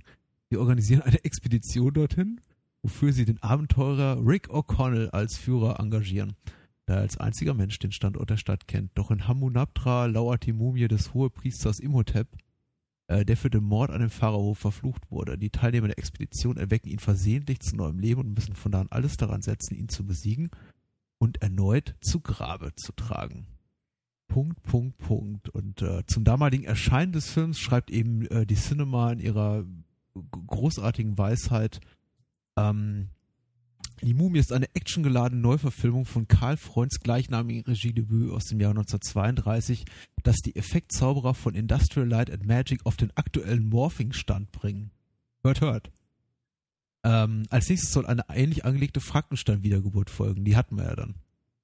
Ähm, ja, Ja. so bisschen, ja, wenn, in Van Helsing war auch Frankenstein, oder? Irgendwo. Da war auch. Frankenstein, ja, im weiteren Sinne. Hm, ja. Mhm. Yeah, Cinema schaut weiter. Universals Horror-Comeback hätte gelungener kaum ausfallen können. Die ebenso romantische wie komödiantische Variation des vertrauten Mumienmotivs beschwört den Geist der Sindbadschen Fabelwesen eines Ray Harryhausen, ebenso wie den neuzeitlichen Comic-Look der unheimlichen Geisterstunde. Dieses schräg gewickelte Gemisch aus Schock und Slapstick, Freakshow und B-Movie will nicht mehr sein als ein unbeschwertes Kinovergnügen und wird so zu einer respektlosen Indiana Jones Parodie, die selbst der strenge Indie-Produzent George Lucas mit einem Schmunzeln gutieren würde. Dieser Schön. Film könnte Ihnen gefallen, wenn Sie Indiana Jones und der Tempel des Todes und Kampf der Titanen mochten. Alte Horrorstory neu bandagiert. Und der erste User-Kommentar darunter ist, toller Film. Ein gelungener Film für die ganze Familie. Alles drin, was zur guten Unterhaltung gehört. Warum bekommt Deutschland sowas nicht hin? Nur immer im Kino so ein Müll von Bully Herbiger und so. so. Ja, Jetzt- also, nach- Jetzt wisst ihr Bescheid. Daumen hoch. ich finde ich find aber auch, das musste mal gesagt werden. Ja. Mhm. Ach, der Bully Herbiger. Sehr hübsch. Äh, ich meine, man sollte ihn nicht herausfordern. Ich glaube, der kann. Seine Karriere ist ja noch nicht vorbei. Wer weiß, was da als nächstes noch kommt. Ja. Äh, hat mir jetzt gerade so ein kleines bisschen den Wind aus den Segeln genommen, muss ich natürlich erst, erst mal äh, ge- gestehen. Womit wolltest du denn einsetzen? Ich habe keine Ahnung, ich weiß es halt nicht mehr. Aber der, der, der Wind ist ja raus aus den Segeln. Achso, der Wind ist schon raus. Ähm, ich ich lasse dir einfach mal den Vortritt, weil ich glaube, du hast da. Hast da ach, ich weiß nicht. Ich, ich, ich habe mich mittlerweile wieder so ein bisschen, bisschen versöhnt. Das heißt, beruhigt. Ich war, ähm, ich hab's, hab's ja leider schon deiner Anwesenheit so ein bisschen gespoilert, als ich dir vor einigen Tagen äh, äh, zuflüsterte. Eigentlich nicht vor einigen Tagen, sondern um konkret zu sein, gestern. Ja. Ich habe mich ein bisschen schwer getan mit dem Film, Mhm. weil, ähm, weil ich diese Art von Kino nicht mag. Das heißt nicht, dass ich Abenteuerkino nicht mag. Wir haben uns ja teilweise relativ euphorisch über Indiana Jones Filme auch unterhalten. Und die, ja. die mag ich sehr, auch irgendwie über andere äh, Filme, Filme aus dem Genre. Aber ähm, die Mumie, die ist eben zu so einem Zeit, zu so einem Zeitpunkt äh, erschienen, an dem ich so irgendwie so dieses Hollywood-Spektakelkino ziemlich auf dem qualitativen Tiefpunkt sah und ich finde die Mumie ist ein ganz gutes Abbild für diesen diesen Trend dieser Zeit alles irgendwie zu sehr selbstironisch aufzuladen, mit zu viel ähm, Effektbombast zu arbeiten, also alles mit damals tricktechnisch noch nicht so hundertprozentig ausgereiften äh, Tricks vollzuladen. Auch, auch war das Kino, und egal ob es jetzt Face-Off ist, die Mumie oder, oder sonst was, auch einfach für mich so, so ein bisschen zu sehr geprägt, gerade von diesem Trend. Man müsste doch irgendwie dem, dem, dem, dem Hongkong-Action-Kino der 80er und frühen 90er hinterherlaufen und irgendwie Menschen müssten irgendwie immer von, aus, aus großen Höhen herabspringen, irgendwie beidhändig ja. Waffen abfeuern und sich dabei nicht verletzen. Und es hat sich teilweise auch bis heute gehalten. Ähm, teilweise ist, also ich würde sagen, es ist ein bisschen zurückgegangen, aber in dieser Zeit waren eben diese ganzen Elemente besonders ausgeprägt und hm. ich bin nicht so ein großer Fan von dieser damals sehr, sehr angesagten Ästhetik oder Machart, irgendwie großes Effektkino zu produzieren. Hm. Und ähm, ja, das hat es mir ein bisschen schwer gemacht, was nicht heißen soll, dass der Film nicht die einzelnen Momente hat, die ich irgendwie als ganz gelungen betrachte, aber nee, und was, was es irgendwie jetzt äh, doppelt schwer macht, ist, dass du mir freundlicherweise deine DVD von dem Film geschenkt hast und ich äh, und ähm, und ich gerne sagen wollen würde, ähm, vielen herzlichen Dank, was ich hiermit tue und was ich schon bereits getan habe. Aber ich okay. glaube eben nicht, dass ich den Film so bald mir wieder angucken werde. Okay. Ja. Äh, wie, wie, wie, sagt man, sagt man äh, im, im, Kindergarten, du kannst es mir auch wieder zurückschenken. Aber nein, aber ich habe dich, ich hab dich trotzdem nicht? gern, okay. Daniel. Äh, ja. ähm, nee, ich kann das alles ganz hervorragend nachvollziehen. Ich verstehe das durchaus. Und ich meine ganz ehrlich, dass wir, dass wir gerade, was das, äh, das Kino jener Tage angeht, äh, einfach auch einen anderen Blick haben, haben wir ja neulich schon mal gemerkt, als wir uns über ähm, das fünfte Element unterhalten haben. Mhm. Äh, was ja auch etwa, etwa so die gleiche Zeit gewesen sein dürfte. Mhm. Ähm, ich, ich mag den Film sehr gerne. Ähm, finde die anderen, also das, all das, was aus dem Franchise dann geworden ist, nicht mehr so komisch.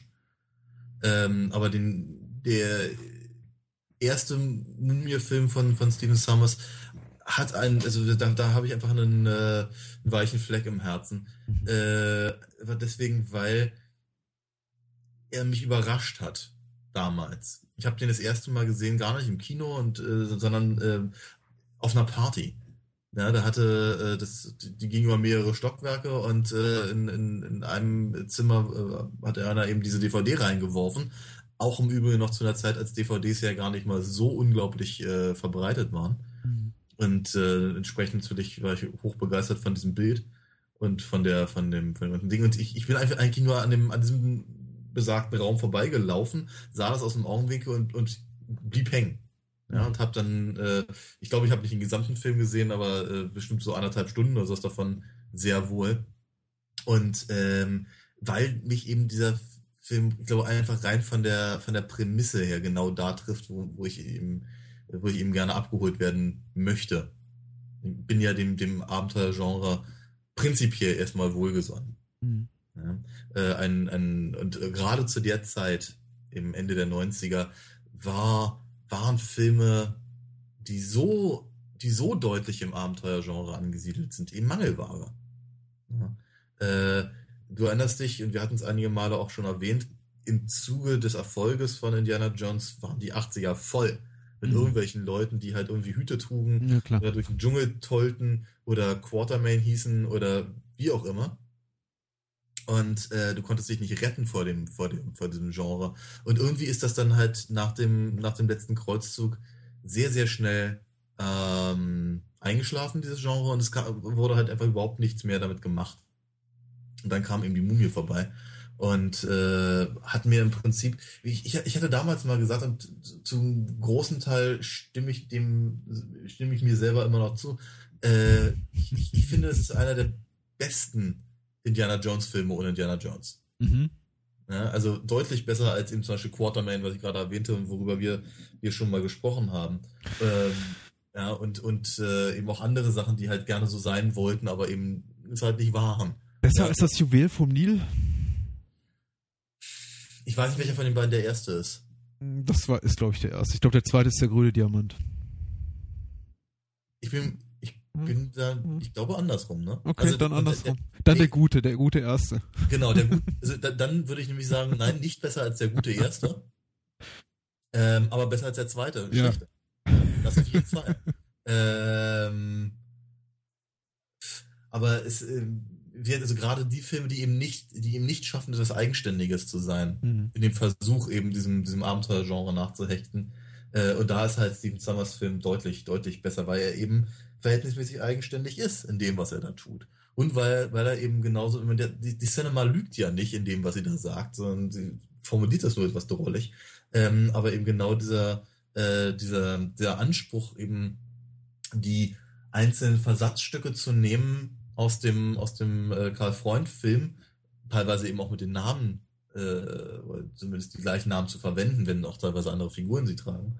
Ähm, und das alles abzudaten und eben und eben einem, einem, einem, einen Abenteueranstrich zu geben, den ja die, das Original so auch nicht hatte, äh, steht dem Film aber sehr gut. Und ich habe auch übrigens überhaupt kein Problem mit den, mit den etwas cartoonigen äh, Trick, Tricks, CGI-Tricks. Ja? Ganz im Gegenteil, damals waren wir sehr, sehr angetan davon, wie wenn, wenn hier äh, äh, Arnold Woslo, Woslo? Woslo? Mhm. Woslo? Ja. äh, wenn, wenn, wenn ihm irgendwie die Hälfte des Gesichts fe- fehlt und da dann Käfer reinkrabbelt. Das fanden wir schon ziemlich cool damals. Ja. Äh, heute mag es etwas anders aussehen und, und ähm, äh, aber ich finde eben, dass eben viele, viele von den, von den Effekten auch immer noch durchaus funktionieren. Also gerade, gerade was eben diese ganzen äh, die, die, die, diese Plagen Ägyptens äh, Mhm. angeht und sowas, wenn, wenn ihm halt die ganzen Fliegen da aus dem, aus dem Mund flattern und so. Das ist schon ziemlich cool, immer noch.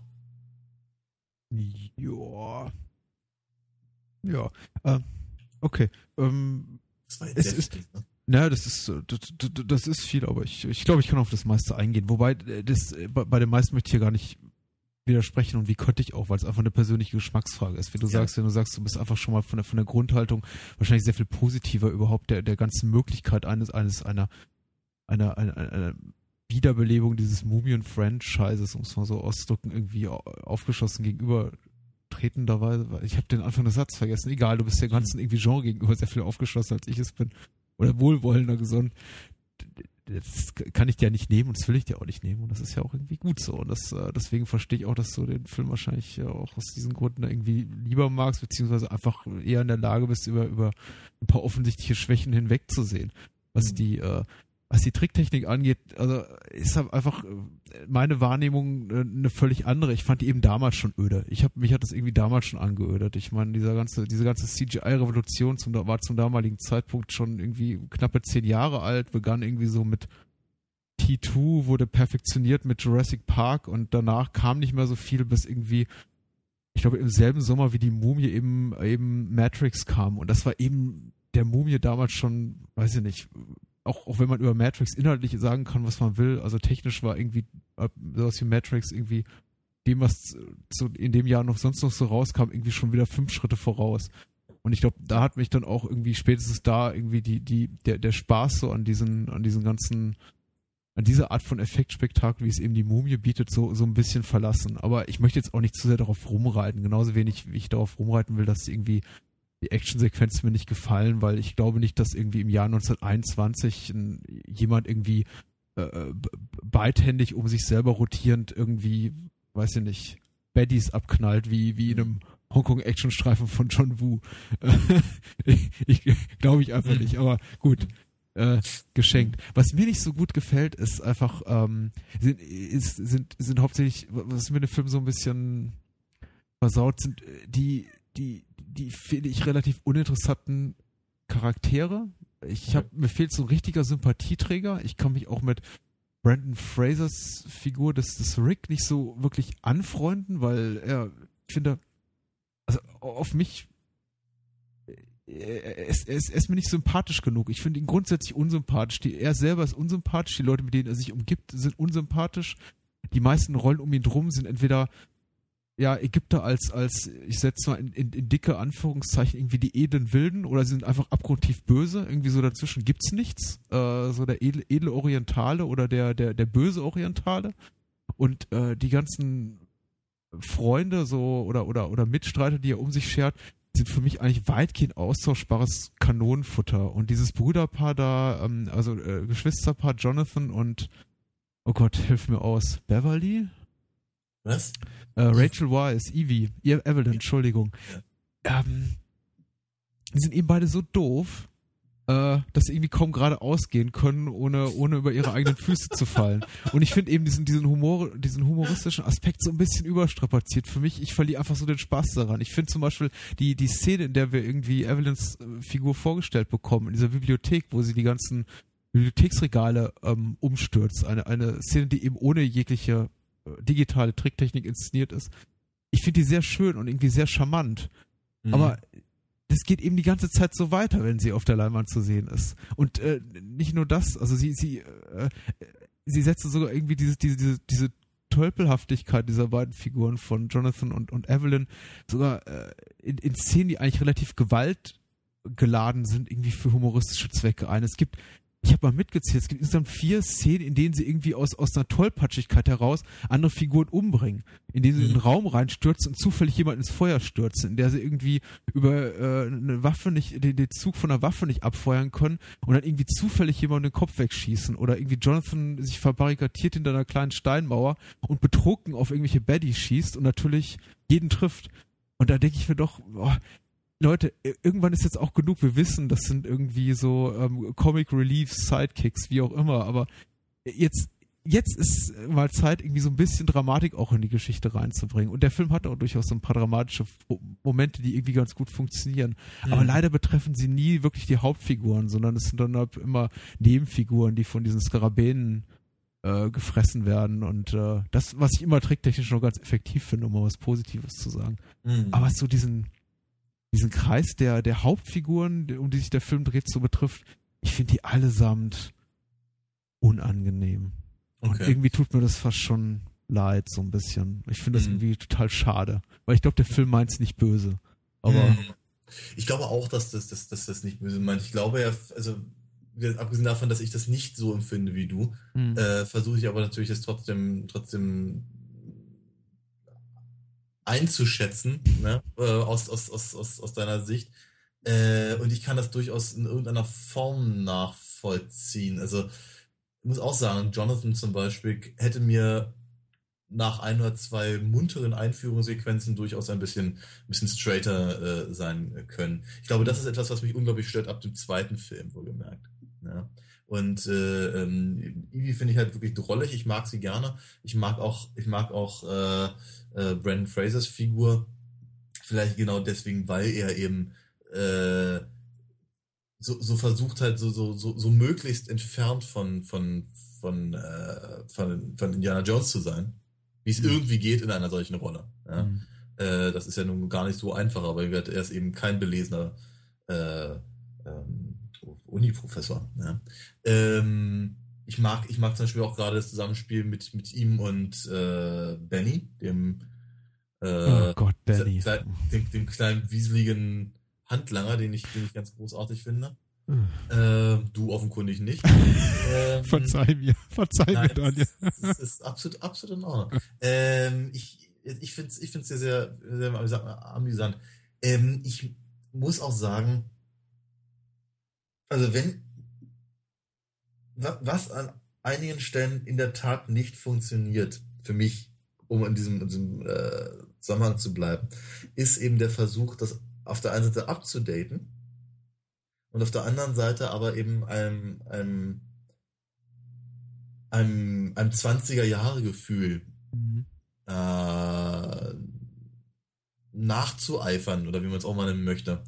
Weil ich glaube, dass, dass eben, dass eben Eevee gerade in dieser, dieser etwas, etwas, etwas trotteligen äh, äh, Damsel in Distress Nummer. Äh, ich glaube, sie, ich glaube, sie wurde von den Filmemachern als, als, als klassische Figur aus genau diesem Kino wahrgenommen, auch wenn sie es überhaupt nicht ist. Mhm.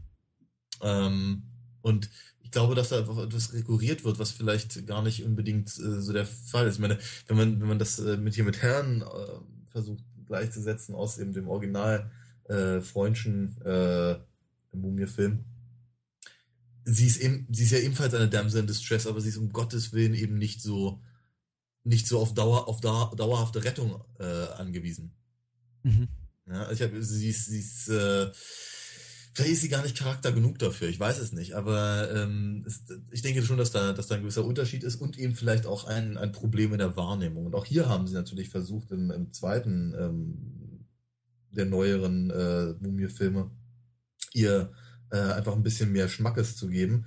Und auch damit scheitern sie im Übrigen grandios. Wie gesagt, ich bin kein, bin kein großer Freund von Teil 2 oder vom Scorpion King. Teil 3 fand ich ehrlicherweise, ich habe ihn einmal gesehen, ich glaube, ich fand ihn zu langweilig, als dass ich mir darüber ein ernsthaftes Urteil bilden möchte. Noch nicht. Ich werde es mir sicherlich ja nochmal demnächst angucken.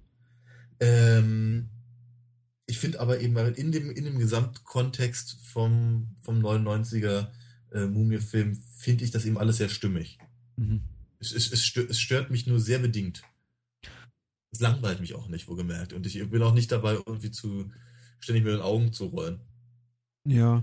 Mhm. Ich habe ich hab, hatte mir damals, genau wie heute, also ich habe den Film jetzt wirklich seit, ich, ich war damals im Kino drin und ich habe ihn seit diesen 16 Jahren auch, auch nicht noch einmal gesehen, jetzt zum ersten Mal wieder geguckt und eigentlich ist alles wieder hochgekommen, was mich damals schon geärgert hat. Und ich glaube, heute kann ich das einfach ein bisschen, bisschen konkreter formulieren. Ich glaube, damals mhm. bin ich einfach noch raus und habe gesagt, naja, äh, war jetzt kein Highlight, aber, aber, aber, aber na gut. Und heute, jetzt, wo ich mir den Film mit ein bisschen, bisschen kritischeren Auge angucke, fallen eben, glaube ich, die ganzen Sachen ein bisschen bewusster, nämlich ein bisschen bewusster wahr, die mich eben stören. Also irgendwie diese, dieses Motiv, äh, diese, diese, diese Grundtendenz des Films, wie ich finde, bestimmte ähm, Motive, also bestimmte, weiß ich, er erzählerische Tricks, Kniffe so in, in die Trickkiste immer und immer wieder zu holen, weil man irgendwie denkt, die funktionieren, das können wir einmal machen und dann nochmal und dann nochmal, wie zum Beispiel äh, äh, Evie und Jonathan bringen Leute irgendwie aus Versehen um. Das ist irgendwie anscheinend re re relativ lustig oder eben die Tatsache, dass sie,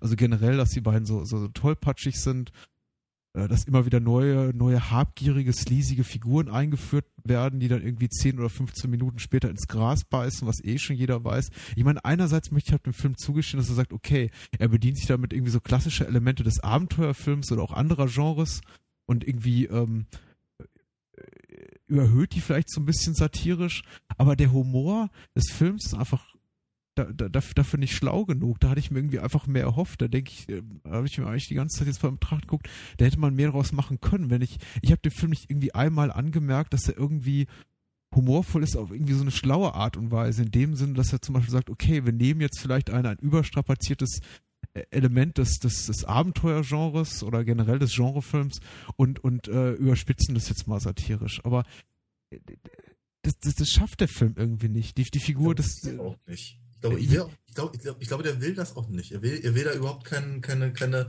ironisch-satirische Aussage. Ja, aber einerseits will er doch ganz bewusst wohl ein Update machen. Das zeigt er auch in seiner, in seiner ganzen Inszenierung. Wie gesagt, mit den ganzen CGI-Bombast, mit den ganzen Referenzen ans Hongkong-Kino und, und, und äh, gerade. Die ich zum Beispiel auch gar nicht so dolle sehe. Ja. Also, das, also, das hast du jetzt zwei, drei Mal gesagt und ich glaube dir, dass du das liest. Ähm, und ich, ich, ich, ich habe ich hab das ehrlicherweise nicht gesehen. Sorry, aber es ist, äh, äh, da, da, da, da sehe ich eher die Harryhausen-Referenz aus der Cinema als, als, als das Hongkong-Kino. Ja, ist okay, ist okay. Und, um. Ähm. äh, aber mag, mag sein, dafür kenne ich mich auch nicht so gut genug aus im Hongkong-Kino, muss man auch ganz ehrlich sagen. Ähm, ich ah, wollte ich aber nicht unterbrechen, erzähl weiter.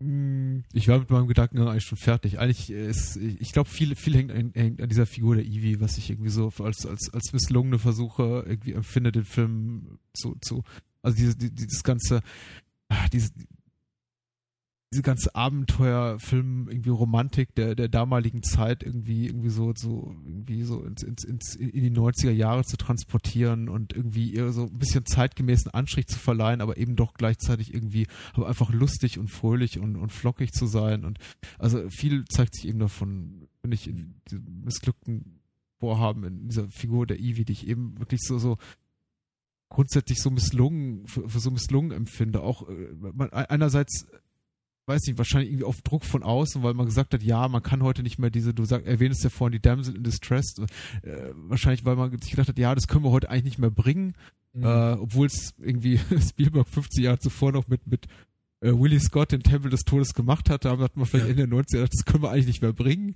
Wir mhm. müssen da irgendwie so eine, so eine, äh, wir müssen da irgendwie was zu tun geben. Wir machen sie jetzt irgendwie zu, wir machen sie jetzt zu einer, zu einer Bibliothekarin, zu einer mhm. Frau mit einer, mit einer beruflichen, ordentlichen Qualifikation, die auch irgendwie einen ordentlichen Job hat und irgendwie eine Berechtigung dafür, das zu tun, was sie äh, tut und nicht da nur zufällig reinstolpert. Aber gleichzeitig machen sie sie eben so dumm und äh, äh, geben ihr dann irgendwie auch noch auf dem Weg mit, äh, also lassen andere Figuren äh, so Sachen über sie sagen, wie ja, eigentlich hat sie ihren Job ja eigentlich nur, weil, weiß ich, die, die, die, die, die, ihr, ihr Vater hat eine große Spende an die Bibliothek springen lassen und im Grunde ist sie äh, grenzwertig inkompetent, schwächen dann ihre Figur aber irgendwie so sehr, dass ich mich frage, ja, warum haben sie sich überhaupt die Mühe gegeben, sie dann irgendwie so, so einzuführen? Also, das ist irgendwie für mich alles so ein bisschen inkonsequent, halbgar, schade, irgendwie so, so ein Film der, der verpassten Gelegenheiten. Und du hast vollkommen recht, ich möchte auch dieses Überstrapaz nicht überstrapazieren mit dem, ja, inszenatorisch stört mich dies und das. Ich finde einfach, ich hätte mir einfach ein bisschen mehr Intelligenz gewünscht und, und, und ich sehe die ja. nicht. Wenn das, wenn, wenn das Propellerflugzeug im Treibsand versinkt, mhm. ich bin kein Physiker, aber mhm. glaube, das ist Quatsch. Mhm. Und mhm. ich glaube nicht, dass die Filmemacher wissen, dass das Quatsch ist, was da passiert. Ich glaube, das ist ihnen egal. Ja, weil das irgendwie so als dramatische Szene gespielt wird. Da stehen dann alle da und äh, Brandon Fraser salutiert dem alten Colonel noch ein letztes Mal und irgendwie so eine, so eine, so eine emotionale irgendwie Musik spielt auf, dü, dü, dü, auf zum letzten Kampf. Und ich denke mir so, eigentlich ist das gerade ziemlich lächerlich. Und ich, ich wünschte, ich würde das irgendwie merken in der Szene. Aber mhm. ja, tut mir leid. Äh, ich, ich, ich fühle mich ganz schlecht. Naja, du hast vorhin gesagt, dass es eine, eine Geschmacksfrage ist ja. und da, da, hast du ja weiter durchaus recht. Ähm, es ist, es, es mag ein Problem, also gerade das, was du gerade sagtest mit der, der, der Propellerflugzeugszene. Äh, ich, ich glaube, das ist ein grundlegendes Problem äh, von, von vielleicht auch gerade im Abenteuergenre, dass solche Dinge gerade von in, in, in neueren Versionen, neuen Auflagen, Neuverfilmungen oder Neuversuchen, ähm, dass das, das kopiert wird, ohne es zu mhm. verstehen. Ich glaube, wir hatten uns darüber unterhalten bei dem, beim, beim Tempel des Todes, dass eben, dass, dass er eben bei weitem nicht so clever ist wie, die, wie, wie, wie Raiders, weil sie sich eben offenkundig gar nicht Gedanken gemacht haben, warum eben was funktioniert hat und, und äh, warum man manche Sachen eben vielleicht lieber nicht machen sollte. ähm, ich würde aber ganz gern noch ein oder zwei Sachen erwähnen, äh, losgelöst davon, aber Dinge, die ich halt für, für ganz großartig halte, eben in dem, in dem neuen, in dem in Steven Sommers ähm, Mumie-Film, wenn, wenn du da noch ein Ohr für hast. Ja, ja, ja. Zwei. zwei, kannst du ja. zwei. Ähm, was ich nämlich zum Beispiel ganz, ganz großartig finde, ist, dass sie sich viel mehr Zeit nehmen ähm, mit der quasi der Wiederbelebung der Mumie an sich. Mhm. Ähm, das eben wird, wir, wir haben halt den, das Original, da wird halt innerhalb der ersten zehn Minuten wird halt ein bisschen was vorgelesen. dann, dann ist die Mumie wach und man sieht halt kurz ihre Hand und man sieht, man, man sieht die Rest, Restbandagen, dann ist die Sache erledigt. Mhm. Das nächste Mal, wenn er, wenn, wenn er auftaucht, äh, sieht er, hat er zwar irgendwie irgendwas im Gesicht geklebt, aber prinzipiell äh, scheint er eben recht gut, recht gut regeneriert zu sein dafür, dass er seit 3700 Jahren tot ist. Äh, dass sich halt hier diese, diese Form von ähm, äh,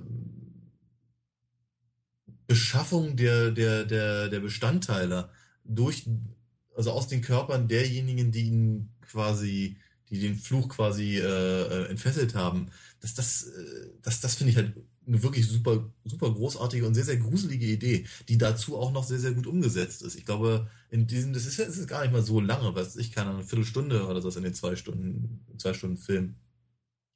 Aber das ist halt, das ist halt äh, die Viertelstunde, in der äh, der Film einen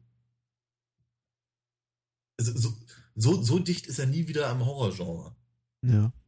Und ähm, ich finde das eben, ich finde aber auch, was, was sie, was sie tun, die Ideen, die sie da haben, auch äh, die Art und Weise, wie das zum Beispiel gedreht ist, ähm, finde ich ganz grandios. Mhm. Äh, denk mal zum Beispiel daran, wenn, wenn hier, äh, ich habe seinen Namen vergessen, aber praktisch der, der Erste, dem die, dem die Zunge und die, die Augen rausgerissen werden, ähm, wenn, wenn er durch die, ähm, durch die Pyramide, durch diese Hallen da, da äh, torkelt und man mhm. erst das Gefühl hat, man sieht es aus, aus, aus seiner Perspektive und er kommt dann ins Bild. Ich finde das ziemlich, ziemlich gut gemacht, gelöst. Das ist, das ist äh, rein filmisch sehr gut. Ja. ja. Äh, auch äh, wird auch, auch äh, spätere Ideen, die, die sie haben, halt, ähm, wenn Imhotep sich eben die einzelnen Sachen äh, besorgt. Ich mag das sehr gerne. ich würde solche Momente, ich würde auch die Qualität dieser, dieser Momente, die du gerade beschreibst, irgendwie, der, der möchte dem Film die auch nicht absprechen. Ich finde auch, dass es äh, fun funktioniert für mich auch durchaus. Ich finde es überraschend, weil wir jetzt irgendwie hier gerade eben bei der Cinema waren, dass hier in einem dieser, dieser, dieser User-Kommentare auch, auch, ausdrücklich als so einziger Negativ-Aspekt äh, des Films hier äh, Arnold Vosloo da als, als Imhotep namentlich erwähnt wird. Und ich finde gerade ihn sehr, sehr stark. Also ich finde er ist äh, äh, sowohl seine Figur als eben auch äh, der, der Schauspieler dahinter mit, mit, mit seiner Leistung, finde ich unglaublich charismatisch. Also ich äh, finde alle Szenen mit ihm sehr, sehr gelungen, ehrlich gesagt. Ähm, ich finde auch den Prolog, auch wenn er, und ich habe viel oh, ja. über diesen CGI-Bombast äh, äh, gemotzt jetzt, ich finde, ah. äh, der, der Prolog ist sehr, sehr schön gemacht, obwohl er eben auch wieder voll ist von, von computergenerierten Bildern. Aber ich finde es äh, gut und richtig und wichtig, dass eben zum Beispiel der, es ist nur ein kleines bisschen Mut, aber ähm, man, es ist nicht selbstverständlich bei der, bei der Größe dieser Produktion, dass man da eben auch gesagt hat, okay, wir beginnen einen Film quasi mit einer 5, 6, 7 Minuten langen Szene, die komplett untertitelt ist. Mhm. Und lassen die Leute eben nicht Englisch sprechen. Ja. Ähm, das hört sich jetzt irgendwie nach einer Banalität an, aber ähm, es ist nicht selbstverständlich. Ich kann ungefähr irgendwie 48 Gegenbeispiele nennen, wo das nicht gemacht wurde. Richtig. Oder plötzlich irgendwie im, im, im Mittelalter in Frankreich irgendwie die Leute mit britischem Akzent reden. Ja. Also. Und, und ich muss auch ganz ehrlich dazu sagen, ich finde es auch, du nanntest es gerade CGI-Bombast. Ich persönlich bin ihnen super dankbar, dass sie versucht haben, das alte Ägypten da mal ganz kurz darzustellen. Ja. Ja, dass man sich eben das auch mal wirklich vorstellen kann, ab, abgesehen von den paar Ruinen, die jetzt eben noch rum, hm. rumstehen. Also, also diese rom romantische Komponente zwischen Imhotep und seiner ähm, und, und der Frau des Pharaos, ich habe leider ihren Namen vergessen. Angsunamun. Angsunamun äh, funktioniert tatsächlich im Remake um, um, um Längen besser. Da hat wirklich das, also Remake im, im Geiste, also die, die, die Neuverfilmung von die Mumie, äh, dem, dem Original einiges voraus, wenn man es denn mit der Love Story dort vergleicht zwischen äh, Steven und, und Helen heißen, glaube ich, die beiden die ja auch sehr dünn ist. Die, die Love Story, die für mich nicht funktioniert tatsächlich im, in, in, der neuen Mumie, ist die zwischen Rick und, und, und Evie. Okay. Weil die kommt für mich irgendwie ziemlich aus dem Nichts. Ich weiß, sie ist irgendwie so eine Notwendigkeit, die irgendwie habt, dass das, das Genre oder die ganze Konstruktion der Geschichte so mit sich bringt, dass sich die beiden eben am Ende küssen. Aber dem, dem geht für mich so ein bisschen zu wenig, weiß nicht, sexuelles Funkensprühen vorweg. Das kommt für mich irgendwie ziemlich aus dem Nichts. Ja. Wobei ich, wobei ich sagen muss, äh, was äh, die, äh, also eine der wenigen Sachen, die mir durchaus äh, gefallen in den, in den Folgefilmen, ist eben tatsächlich diese, äh, die Tatsache, dass sie eine, dass sie, dass sie die beiden weiter als Paar schreiben. Mhm. Das ist eben, das ist ja mein, mein, mein großes, mein großer Mangel äh, an, an ähm, an Hollywood-Fortsetzungen, dass, dass, dass sie nicht in der Lage sind, ein funktionierendes Paar zu schreiben, sondern am, die, die sie am Ende des ersten Films getroffen haben, müssen am Anfang des zweiten Films wieder getrennt sein. Ja, natürlich. Sie am, am, am, Ende des zweiten Films wieder zusammen sein können. Das finde ich doof. Und, und die, hier die beiden, die sind eben einfach zusammen. So, ja. Ende der Geschichte. Und äh, das, das, das bleiben die eben auch. Abgesehen davon, dass halt Rachel Weisz offenkundig keinen Bock mehr auf den dritten Teil hatte und deswegen da ersetzt wurde und die Figur selber nicht mehr viel zu tun hat. Mhm. Äh, ähm, ich habe nur eine äh, Sache notiert. Ich finde, ich finde, ich finde, der Film ist ein bisschen äh, One-Liner äh, in, intensiv, ein bisschen ja. wirklich wieder über über so ein gesundes Maß hinaus. Wobei das ist eben, das könnte man auch fast schon so als ein bisschen autorielle irgendwie Handschrift des Regisseurs sehen, wenn ich so auf seine anderen Werke gucke. Also ich habe jetzt keine besonders konkreten Erinnerungen mehr an Van Helsing. Aber ich glaube ähm, schon. Ich, ich brauche da, ich brauch da allerdings auch drei Ansätze, um rauszufinden, dass der Film dass, dass der Film wirklich eine Parodie ist. Äh, ich habe ich hab, ich hab aber Deep Rising, also irgendwie Octalus Schrecken aus der Tiefe heißt der, glaube ich, auf Deutsch. Ich habe den sogar im Kino gesehen mit Famke Jansen und hier äh, Treat Williams irgendwie noch relativ gut im Gedächtnis, weil den habe ich erst vor einigen Monaten nochmal gesehen. Und da gibt's eigentlich auch, also wenn, wenn Treat Williams seinen Mund öffnet, dann kommt so ein One-Liner raus. Das, der mhm. kann einfach nichts anderes. Der kann nicht einfach nur mal sagen, hallo, guten Tag, äh, ja. auf Wiedersehen, ich bin's. Äh, er muss immer, es muss alles immer so ein profunder irgendwie äh, derb komischer Kracher sein. Und das finde ich irgendwie, das hat meine Mumie so ein bisschen überstrapaziert. Vor allem irgendwie, das ist alles so. Ich weiß nicht, es gibt eigentlich keine Szene, die irgendwie endet, ohne dass irgendwie einer noch irgendwie so, so, so ein rhetorisches Chingda Rassabum noch irgendwie draufsetzt. Und äh, besonders fiel mir das eben auf, glaube ich, in, in, in, in der letzten Äußerung von, ich glaube, es ist Evie, die dann irgendwie sagt, so nach dem, nach dem finalen Kampf von, von, von Rick gegen diese, diese, diese Mumienarmee, die in alle hintereinander angreifen. Äh, ah nee, nach, nach, dem, nach dem Tod von Imhotep, irgendwie, äh, nach, nachdem sie gerade diese, diesen, dieses, dieses, diese komplett irrsinnige Achterbahnfahrt hinter sich haben, auch emotionale Achterbahnfahrt, irgendwie ganz nüchtern dasteht und irgendwie fast schon gelangweilt guckt und sagt, Death is only the beginning. Mhm. Und damit endet die Szene und ich dachte, okay, mhm. also ein richtiger Mensch, und das ist eben so ein bisschen mein Problem, das sind eben alles keine richtigen Menschen, das finde ich so ein bisschen schade, wäre wahrscheinlich jetzt einfach erstmal außer, außer Atem und ja. würde irgendwie, keine Ahnung, heulend Rick in die Arme fallen. War aber kein, das war aber kein One-Liner, sondern sie hat übersetzt. Ah. ja. Was hat sie da übersetzt? Was, was, äh, was Imhotep äh, äh gesagt hat, kurz bevor da in dem äh, in, dem, in dem Wasser. Ah, okay, ja. Ich dachte ja. nur, ach so, ich dachte, sie hat sich irgendwie da spontan zu so einer sehr, sehr profunden oder profund klingenden, zumindest Äußerung hinreißen lassen. Alles klar. Gut, äh, mein, mein Fehler. nee, ich meine, ich verstehe, ich, ich finde es natürlich spannend, dass du das eben so aufgefasst hast. Weil es, es, du hast völlig recht, es passt natürlich genau dazu, ja. Also mir, fällt das, mir fällt genau der Aspekt nämlich jedes Mal auf, wenn, wenn, äh, wenn Jonathan irgendein, irgendein Quatsch aus, äh, aus, äh, aus dem so und so vierten Buch Mose irgendwie äh, zitiert, wenn, wenn mal wieder was passiert in Kairo. Der ist ein, ein, ist ein wandelndes, eine wandelnde Bibel, der Mann. Ja. Damit auch Ach, jeder ja. schon weiß, was gerade gemeint ist, ja. Ja, ja, ja. Aber wie jetzt, ich, ich, ich mag ihn sehr, sehr gerne. Ich, äh, äh, ich freue mich immer, wenn ich ihn alle, alle paar Jahre mal gucken kann. Ja, ich bin mir gar nicht so sicher, ob ich den dritten Teil gesehen habe. Der dritte Teil ist dann der mit The Rock, ne? Hier mit dem Scorpion King, nee, das oder? Ist das ist der zweite. Mhm. Ähm, und der dritte ist ja. komplett ohne die alte Garde, oder? Spielt da noch irgendjemand mit? Ja, Brandon Fraser spielt noch mit, ja. Okay. Ja, das, mit dessen Karriere lief es ja auch nicht so gut, glaube ich. Das mag sein, ja. Äh, nee, das hat was zu tun mit, mit, einem, mit, einem, mit einer chinesischen Mumie. Ah, okay. Okay. Ich glaube, Rachel Weisz hat dann irgendwie so ein bisschen das anspruchsvollere Fach gesucht, wenn ich mich, wenn ich mich recht entsinnere und da irgendwie der mit, irgendwie hieß der Film der ewige Gärtner oder so, dieser John Le Carré Verfilmung dann irgendwie eine Oscar-Nominierung kassiert. Naja.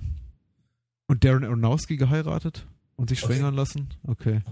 Naja, sie ist halt ein bisschen, äh, sie ist jetzt so gut für, für Mumie-Filme. Aber wer weiß, man weiß ja nie, wie so eine Karriere verläuft und vielleicht irgendwie sitzt sie irgendwie in, in, zwei Jahren bei Universal irgendwie an der Tür kratzend da ja. auf den Treppenstufen ja, und sagt, in, ich will In zwei Jahren soll ja der vierte dann schon auch ins Kino kommen.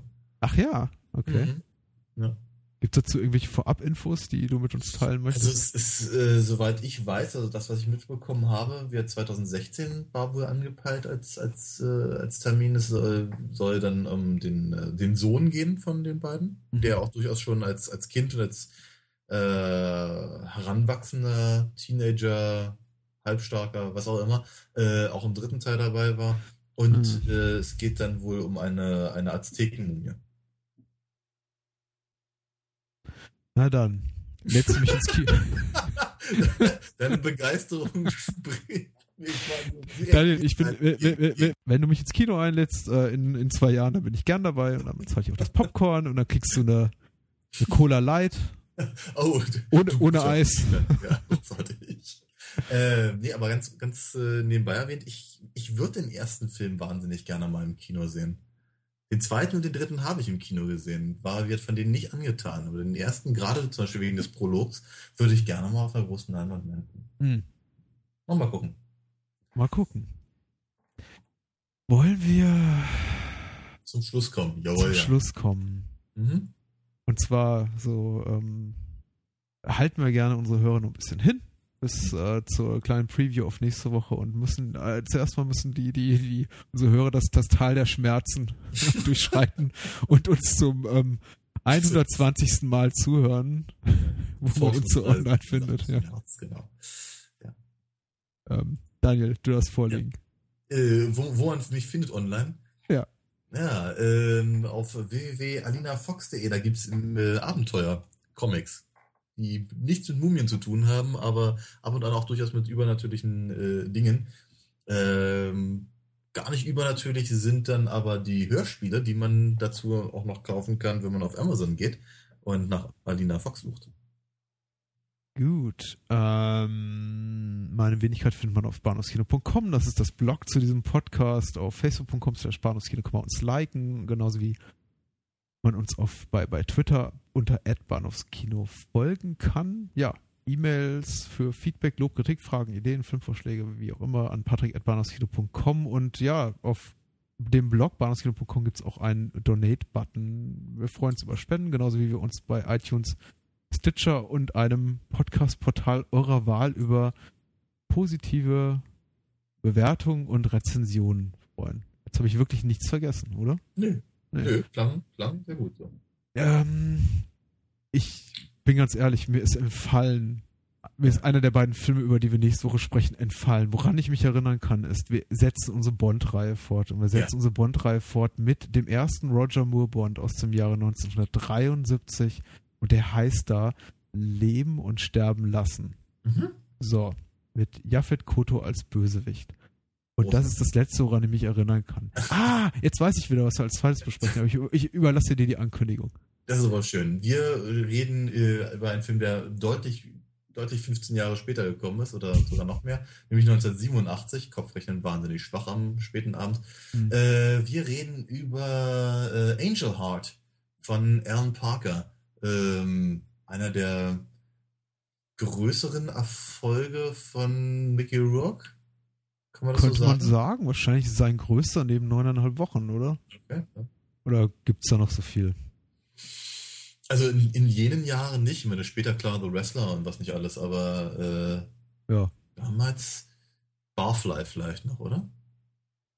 Ich wollte schon gerade sagen Barfly, aber ich glaube, das ist so ein bisschen.